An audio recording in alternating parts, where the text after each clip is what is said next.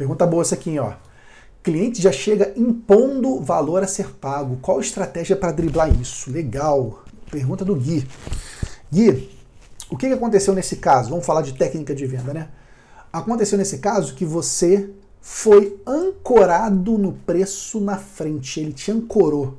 Ele pegou o preço dele e colocou na tua cabeça. Sabe qual é o problema disso? Se o cliente for um bom negociador, ele blefa e coloca um preço baixo. Se o cliente for um negociador que a gente chama de negociador competitivo, aquele cara que quer ganhar sempre, vou ganhar e você vai perder, ele blefa e coloca um preço baixo. Já aconteceu com você? De um cliente falar, ah, eu pago pro contador 400 reais. E às vezes é mentira.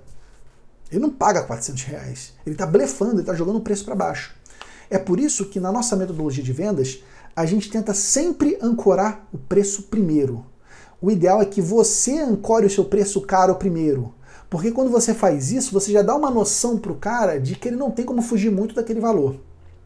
Quando eu falei R$ 1.500 para ele, ele já tirou da cabeça que aquilo ia custar 400. Porque eu já falei que aquela joia custa R$ 1.500. E se ele quer aquele resultado, ele tem que pagar isso. Agora, se eu inverto a ordem, como eu já inverti no passado, e falando, cliente, eu quero te, te ajudar, quanto é que você paga para o teu contador hoje? O que, que o cara tende a fazer? Ele vai falar menos que ele está pagando hoje. Então, o ideal é você não deixar que isso aconteça, tá? No teu roteiro de negociação, no teu jogo, você tem que ancorar primeiro. Porque quando você ancora, você ganha vantagem. Se você se deixa ser ancorado, é mais chato de sair.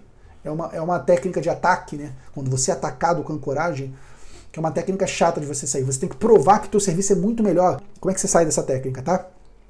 Mais uma dica aí. Se alguém te ancora um preço muito embaixo, o que, que você fala? Olha, eu não vendo isso.